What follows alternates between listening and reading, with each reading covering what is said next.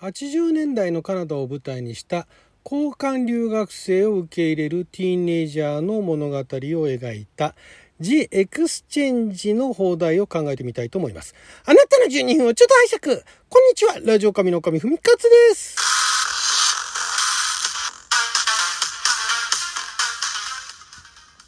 今日は2021年8月13日金曜日、六曜は釈光水口でございます。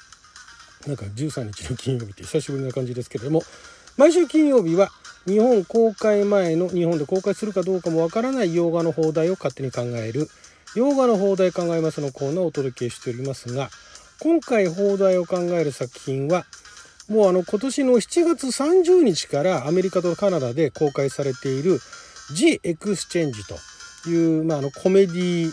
ドラマ映画ですね、えー、こちらの放題考えていきたいと思いますが、まあ、どういうお話かっていうと、まあ、冒頭でもお話ししましたように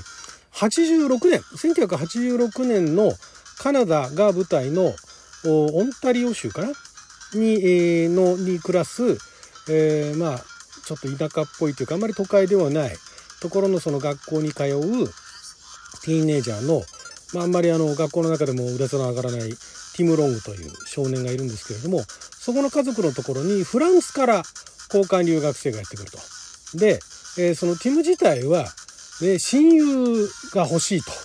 で、えー、心の内をさらけ出せるようなその何て言うんでしょう、えー、自分と仲良くしてくれるお互いを高められるような友人というのが欲しいんですね。同じ学校の中ではそういう人間いないとあんまり自分を相手にしてくれないみたいなのが多くてでそういう親友が欲しくてで、まあ、どういう流れなのか分かんないんですが交換留学生を受け入れることになってそれがあのフランスから来るんですねステファンっていう名前なんですけれども来てみたら想像してたのと全然違ったと。こんな、こんなやつが、みたいなのが来ちゃったっていうことで、その、だからステファンっていうフランスからの交換留学生なんですけれども、なんか色は浅黒いし、で、なんか知らないけど、すごいもうあの、女たらしっていうか、結構だから交換留学生で一風変わってるんですけれども、すぐ学校に打ち解けて、で、女の子たちにもキャーキャー言われるんですね。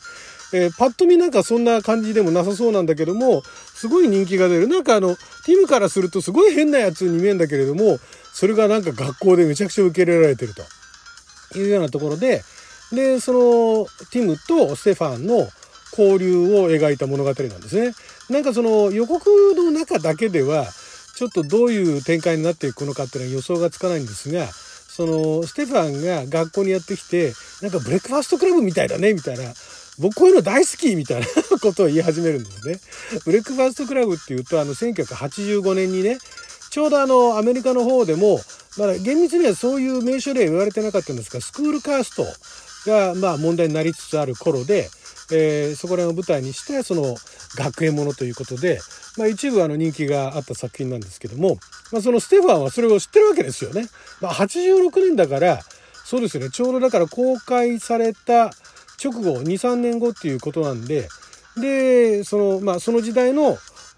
カナダが舞台ということなので80年代の交換留学生でだからしかもまだその86年っていうとカナダではそれほどでもなかったかもしれないですけれどもやっぱりその人種差別というかそういう偏見みたいなものがあってで、えー、その学校の体育の先生なんかあの保安官的な仕事もしている、えー、町のねなんかあの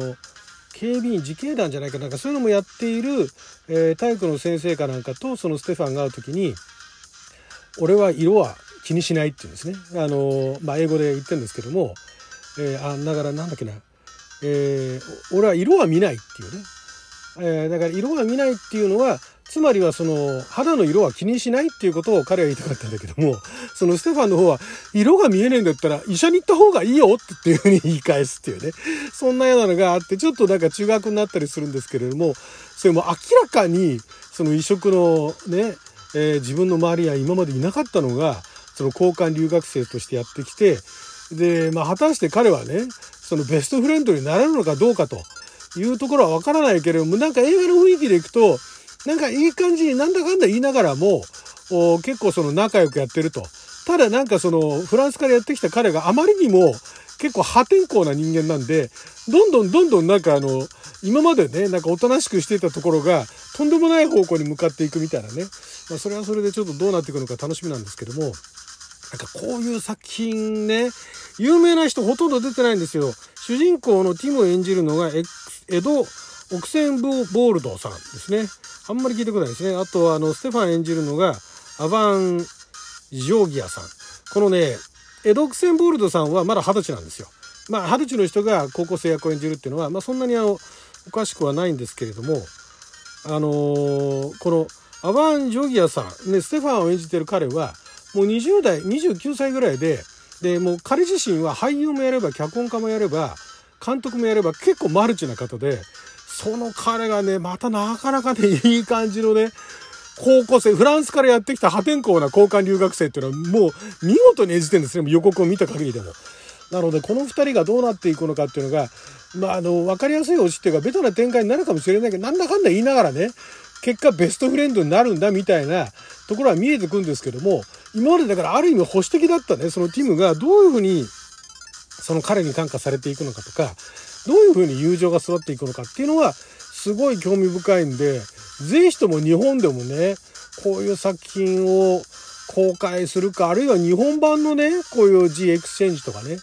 やったらいいんじゃないのっていうような感じで個人的にはねすごい興味深い作品ではあります。で、まあ、これあんまり日本でね上映される可能性っていうのはここ最近紹介してきた中でもかなり低いとは思うんですけどただビデオオンデマンドぐらいでね見せてくれたらなとで、えー、アメリカとカナダの方ではまだ公開されたばかりということでそこまでその評価というのが大っぴらにね、あのいろんな人からのなんか絶賛だったりだとかまあ逆に批判だったりだとかっていうのがそんなに顕著には出てはいないんですけどもただ、え観客の評判はそこそこいい感じですね。なので、まああのアメリカカナダで評判が良かったらね日本でも公開されるというのがよくあるパターンなのでこれは日本でも何かしらの形で上映してもらいたいなということでじゃあこれがもし、ね、日本で公開されることになって邦題どうなるかというと G エクスチェンジっていうのはまああの直訳すればというかお話のね中身から察すると交換留学生なわけですよね exchange っていうのはね。ただその交換留学生っていうのがあまあ交換留学生がやってくるお話なんで The Exchange なんだけれども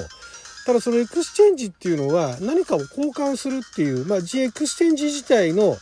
その表現というか英語自体が、まあ、これがつまりはその何て言うんですか、えー、まあ、交換するっていうことになるのでね。だからそこになんかダブルミーニング的なね意味合いがなんかあの多重に含まれてるのかもしれませんけれども現時点では、まあ、どんな意味が含まれてるのかっていうのはちょっとそこまではねわからないんですけれども。これねだからってじゃあ交換留学生っていうタイトルにするわけにもいかず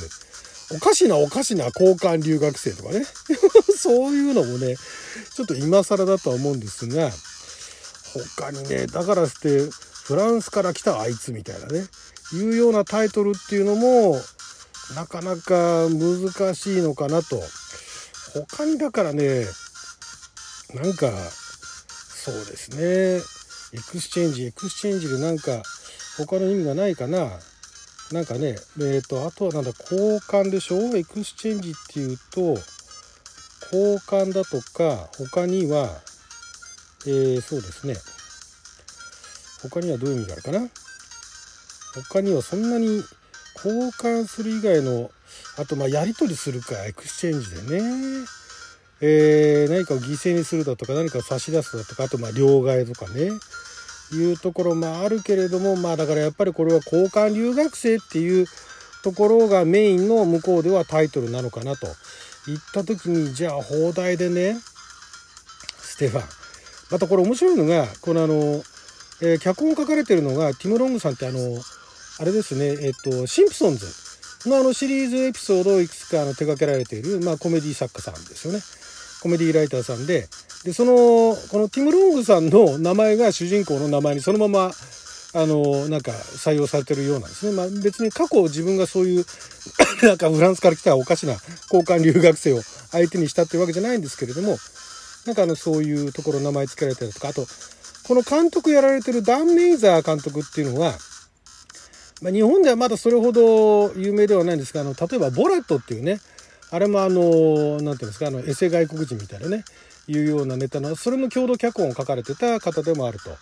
いうことで、まあ、完全あのコメディーでねどんどんどんどんなんかお菓子の方向に持ってこうっていうような方たちが手掛けてる作品なのですごい楽しみではあるんですがうーん。留学生交換しました。まあ、それも違うな。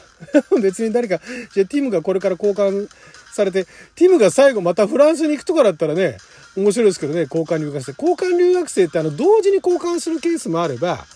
えー、片方を先に受け入れて、で、もう片方は今度後にね、行くだとか、あとはその受け入れるだけっていうのをね、えー、やったり送るだけっていうのをやったりっていうのもあるんで、そのあの交換留学生制度っていうのはね。だからまあどうなっていくのとかまだわかんないんですけれども、まあ交換留学生っていうのは映画を見たらわかるようにして、単に留学生、なんとかな留学生、おかしな、うーん、留学生、フランスからフランスからこんにちは。それはまあ日本に来た場合ですね。フランスの、フランスのおかしな、おかしな交換留学生。おかしなだとおかしなおかしなっていうのがね、定番なんですけどね。あとなんだろうな。こいつ変だぞ。交換留学生。うーん。この前なんかちょっとあの別のすごい長いタイトルのね、放題がなかなか面白い放題があったんですけども。なんでしょうね。あとは何だろうな。えー、フランスから来た